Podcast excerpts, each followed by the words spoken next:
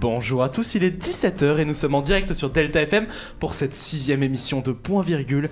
Et on se retrouve aujourd'hui avec un studio bien complet. En effet, je crois que toutes les places sont prises aujourd'hui. On a toujours Paul, Arthur et Kylian, mais on accueille aujourd'hui Flore et Inès.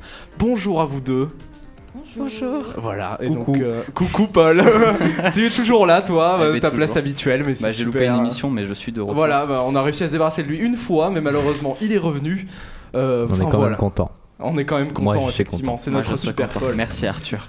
Et donc, euh, pour le so- au sommaire de notre émission aujourd'hui, on va d'abord commencer par toi, Arthur. Qu'est-ce que Eh tu as déniché dans les fins fonds Ah, internet moi, j'ai fait une petite découverte sur YouTube euh, d'une émission qui est en rapport avec la littérature, mais qui est aussi très très drôle et très très absurde. Je vous en parlerai juste après. C'est moi qui suis en première partie. Wow, super.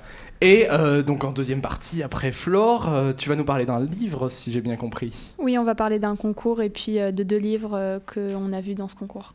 Ok, super. Donc, Inès, toi aussi, tu fais, tu fais ta chronique en, en suite de Flore, c'est ça? Ouais, euh, moi je suis euh, Flore.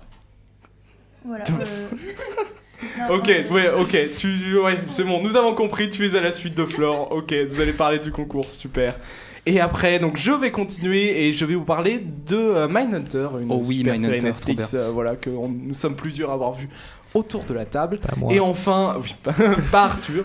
Et en dernière partie d'émission, nous aurons notre moment classique, euh, comme Vas-y, d'habitude tu me avec sautes, super. Kylian. C'est super. Merci, mec. Oh Paul, pardon, je t'ai oublié. C'est un plaisir. Oh là Grosse ça- émission aujourd'hui. waouh, waouh, ça commence déjà.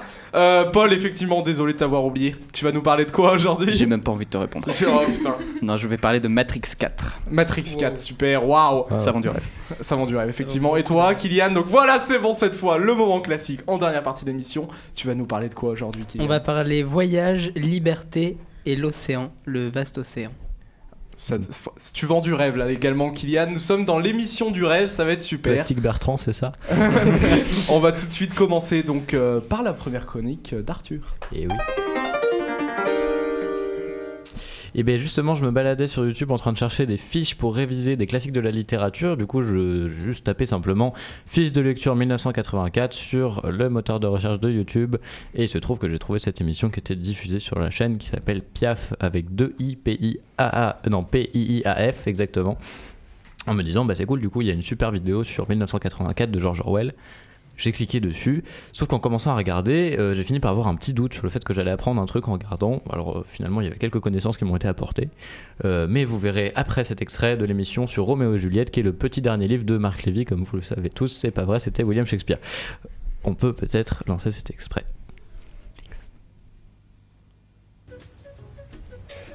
À quoi bon lire aujourd'hui encore des pièces dites de Shakespeare alors qu'on est à peu près sûr qu'il a jamais existé le type?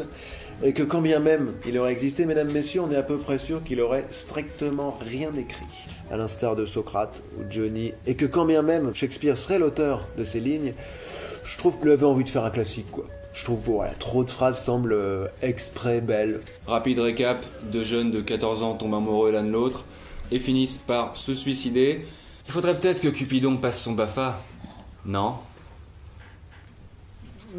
Puis, même si Shakespeare n'était pas l'auteur de, cette pièce, on retrouve quand même sa patte dans certains dialogues qui sont justement, comme par hasard, les plus nuls.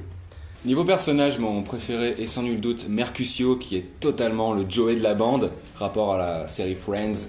Euh, gaffeur, mais touchant. Et c'est dommage qu'il ne soit qu'un personnage secondaire parce que Juliette à elle seule ne forme qu'une pâle copie de Rachel, toujours en rapport à la série Friends. Ouais, mais si tu te souviens bien, mais jusqu'à la mort de Mercutio, c'est quand même largement une bromédie. Sauf qu'hélas, trois fois hélas, Roméo, comme beaucoup de jeunes, prend de la drogue à titre récréatif. Alors en découle ce ce qu'on a appelé, d'autres avant moi, le grand paradoxe shakespearien, qui veut que, en général, ce genre de burn-out touche euh, surtout les gens qui, justement comme moi, sont euh, vraiment tournés vers les autres, dans- l'humain, le sincère, jusqu'à parfois passer à côté de leurs propres envies, comme euh, ça a pu m'arriver. Et dans envie, il y a vie, et il n'y a pas qu'une vie dans la vie. Et donc c'est peut-être en ça aussi que réside le, le mystère Roméo. Enfin, c'est que comment quelqu'un qui est clairement chômeur, si vous voulez, peut faire un burn-out, lui aussi, a le droit. C'est une œuvre euh, assez actuelle, euh, dans le sens où je compare volontiers les Capulets avec euh, les Balkany.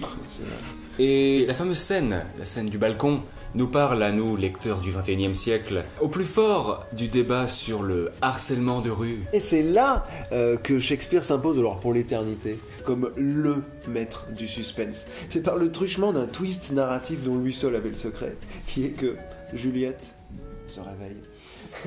Et oui. Et voilà, c'est terminé pour ce petit extrait qui était peut-être un peu long. Mais euh, pour vous présenter du coup le casting de cette super émission, il est pas très long, il y a deux acteurs, c'est super. Euh, c'est Sacha Béard et Augustin Chakel-Popoulos euh, qui viennent nous présenter justement à chaque émission un livre différent d'une certaine manière hein, qui, qui est propre à eux, vraiment. On a euh, au cours des émissions quelques références euh, aux livres, surtout dans les blagues et euh, dans, leur, façon d'être, comme par exemple dans l'émission Chanson douce, dans l'émission qui, qui- qui traitait de Chanson douce de Leila Slimani. Kylian, justement, moi j'étais en train d'écouter l'émission tranquillou et il y a Kylian qui est venu me voir pour me dire que justement cette blague était en référence au livre parce que moi j'avais pas lu le livre, Kylian l'avait fait. Et, euh, Et oui. Très bien, vrai, Kylian. qu'on peut- C'est on peut Le remarquer meilleur d'entre nous. et oui, on peut remarquer plusieurs références. Du coup, il y a beaucoup de références littéraires dans euh, les émissions. Euh, si ça vous plaît, il y a beaucoup d'épisodes sur YouTube, vous pouvez aller les voir. Et euh, bah, si vous aimez bien les livres, c'est une émission qui est un peu détente. Après, c'est pas super précis, faut pas s'attendre à une disserte de français non plus. Euh, mais c'est super rigolo, je vous recommande. Merci beaucoup Arthur pour tes conseils découvertes. Euh, on ira checker ça ce week-end.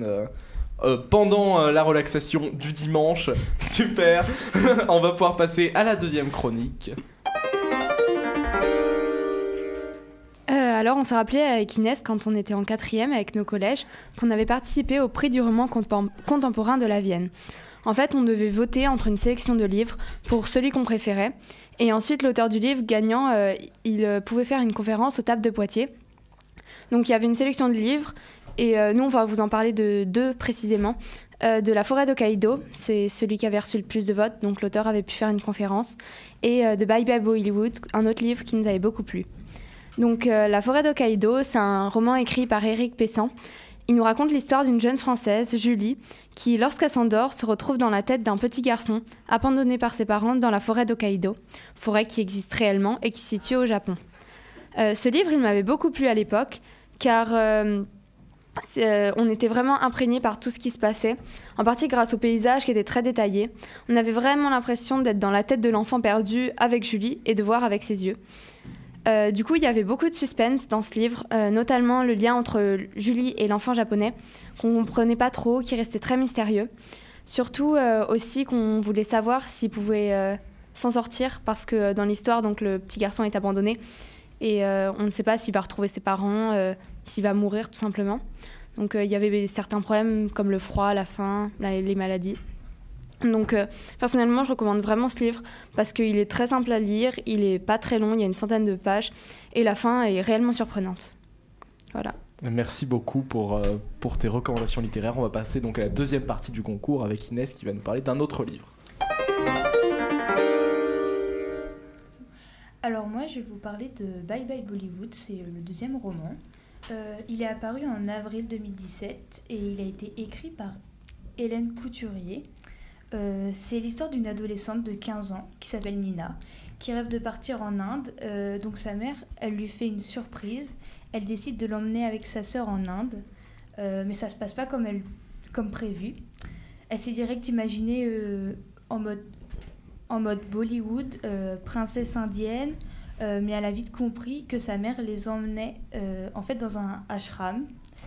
Euh, donc pour ceux qui ne savent pas, un ashram, c'est un lieu isolé dans la forêt, dans la montagne, pour une communauté qui vit autour d'un maître. Donc au programme yoga, méditation, riz complet, partage des tâches ménagères. le pire, c'est qu'il n'y avait pas de réseau et qu'il n'y avait qu'un seul garçon de son âge. Malgré tout ça, elle va vivre un super voyage qui va lui faire découvrir un nouveau monde qui n'est pas du tout rose. Euh, je vous parle de ce livre car il m'a beaucoup plu. Il est à la fois drôle et réaliste. Euh, J'ai bien aimé car on arrive bien à s'identifier au personnage principal et on comprend ses ressentis. Donc je vous conseille de lire ce livre si vous voulez voyager, rire et comprendre les conditions de vie en Inde. Merci beaucoup euh, pour les recommandations littéraires donc, de ce concours. Euh, nous euh, allons lire ça avec attention, ça a l'air très intéressant de faire voyager, voilà tout ce qu'on aime dans cette émission. Et on va pouvoir euh, passer à la quatrième. euh, oui, J'avais oui, une petite bah oui. question pour. euh, Arthur. bah ouais, ouais, quand même. Bah, euh, tu peux parler, question. Arthur, parle donc. Je vais faire que ça. Euh, J'ai une petite question pour Flore, du coup, ouais. Euh, c'est un auteur français ou un auteur japonais, du coup, le, le, ce que, le livre que tu. Euh, c'est un auteur français, mais en fait, il avait beaucoup étudié du coup la forêt d'Hokkaido Mm. pour pouvoir vraiment s'imprégner de tout ce qui, Ouais. tout ce qu'il savait et tout, et euh, pouvoir ensuite euh, bah, nous décrire dans son livre vraiment d'une manière assez réaliste. Ok. Et euh, c'est un. euh, Enfin, euh, comment dire. La forêt d'Hokkaido, c'est celle qui est autour du mont Fuji, euh, qui, avec euh, les, les gens où Euh, ils se suicident et tout? je sais plus exactement, mais oui, il y a eu beaucoup de suicides. euh, Ah, ok, ouais. ouais bah, ça euh, doit être celle-là, Ouais. la fameuse. La fameuse C'est pas, forêt. c'est pas, c'est pas genre Aokigara ou un truc comme ça, je crois que c'est Si, plutôt c'est la son. forêt C'est d'Aokigara. pas un personnage dans Naruto, ça normalement. J'en sais absolument rien. non, j'ai aucune idée, mais je crois qu'elle s'appelle comme ça, la forêt du suicide. Mais euh, Oui, la forêt Ouais, du suicide, c'est effectivement. D'accord, bah, je me trompe peut-être en tout cas, c'est possible. Voilà, bon, on ira vérifier ça également. Yes. euh, voilà, ben, merci beaucoup pour vos questions et pour votre chronique. Je vais maintenant donc euh, vous parler euh, d'une magnifique série qui est arrivée sur Netflix euh, il y a quelques années, une série du nom de Mindhunter. Donc cette série a été créée par Joe Penhall et elle a été produite par David Fincher qui est un réalisateur maintenant très connu. Il a fait Fight Club par exemple ou euh, les, euh, il a fait plusieurs épisodes donc de la série plus récente euh, Sex, Death and Robots. Donc Kylian euh, a adoré j'ai l'impression autour euh, Oui. de cette table. Très bonne série, effectivement. Excellent. Très très bonne excellente série, série. ouais. euh, Je suis d'accord. Ah ouais, Flore l'a vu aussi, voilà. Ouais. Donc euh, cette série euh, Mindhunter, elle est diffusée sur Netflix euh, et elle comprend euh, deux saisons euh, de, euh, qui font au total 19 épisodes. Cette série, on peut la qualifier de policière et elle va effectivement, euh, elle va également, elle va se baser sur l'aspect psychologique, on va dire, de l'enquête de police. Dans la première saison, en fait, on va suivre une enquête qui va s'étaler tout au long euh, des épisodes. Mais euh, dans cette enquête, on va voir plusieurs moments entrecoupés en fait de rencontres en quelque sorte avec des tueurs en série célèbres. On peut par exemple euh, parler de Charles Manson, hein, car le but de ces enquêteurs, ça va être de cerner, on va dire, le comportement de ces tueurs multirécidivistes afin d'essayer d'établir une, une fiche de profil. Quoi.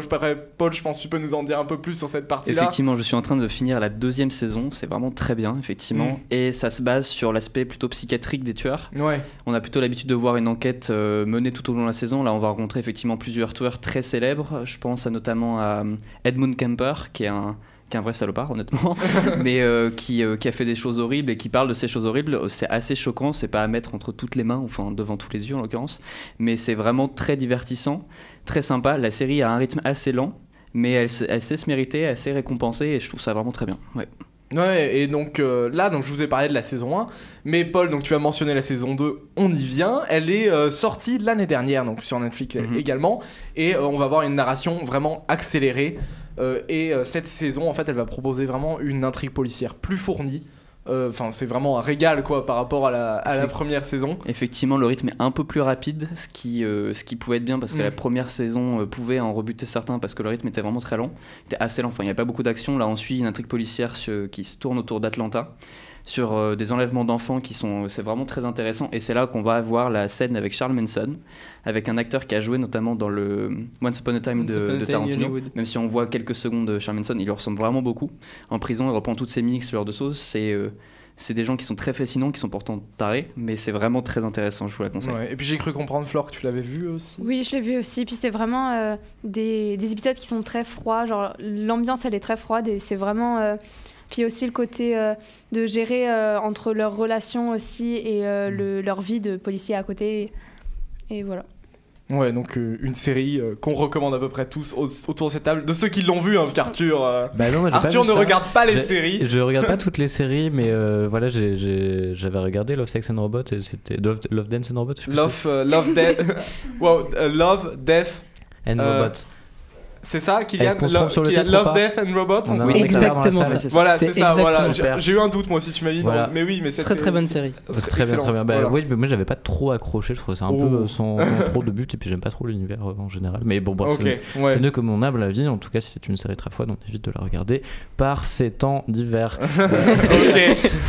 En attendant, euh, donc pour euh, terminer sur cette magnifique série de Mindhunter, euh, mes, euh, mes gros plus donc, que je trouve euh, dans cette série. Euh, on peut tout d'abord citer donc, l'excellent travail de casting, comme tu, l'as, tu as pu en parler, Paul. hein. Oui. Euh, les, euh, les acteurs sont très talentueux et très ressemblants en série. T'as mentionné bah, voilà, Il y a Charles beaucoup, Manson. il y a beaucoup de travail de maquillage aussi, euh, notamment pour le Ouais. Manson, pour qu'il ressemble vraiment à celui Donc qui un gros travail en plus derrière Ouais. euh, par l'équipe de production, donc euh, vraiment euh, un super casting. Et on a, exact- on a également une excellente réalisation. Donc euh, le talent des réalisateurs, on les a vus. hein, euh, Il y a trois réalisateurs dont j'ai oublié le nom, mais il y a David Fincher. et il y a euh, Char- euh, Charlize Theron aussi, qui fait partie. producteur- qui est Product- productrice, Elle est productrice. Elle est n'est pas- productrice, ouais. elle est pas réalisatrice. Il y Elle a est trois réalisateurs, mais j'ai oublié totalement les noms, à part David Fincher, honnêtement, mais qui sont tous les trois très Enfin, tous les trois très talentueux, ouais. Mm. Enfin, on voit vraiment qu'ils apportent leur univers hein, dans cette série et très agréable à regarder. Tout à fait. On va donc passer euh, à l'avant dernière chronique avec euh, Paul euh, qui enchaîne directement sur Mindhunter. Hein, euh. Effectivement, je vais vous parler de l'annonce du jour concernant Matrix 4. On a eu les premières photos du tournage. J'attends beaucoup Matrix 4 parce que Matrix est une série que j'affectionne particulièrement, notamment une le premier. série. Une série de films. Une série. Une série de films, une saga, Corentin. On ne joue pas sous les mots, bien sûr, bien sûr. Et elle a commencé sa production, donc on verra euh, le retour de Keanu Reeves en Neo, normalement, si ce n'est pas euh, dans un sens totalement différent, si ce n'est un reboot. Et euh, également Carrie Ann Moss, qui était dans le rôle de Trinity, que j'attends de voir particulièrement, et notamment Jonathan Groff, qui est dans Mindhunter, qui est un des acteurs principaux de Mindhunter, et j'ai hâte de voir ce qu'il va donner parce qu'il le mérite beaucoup. Et potentiellement Michael B. Jordan, qui était dans Creed.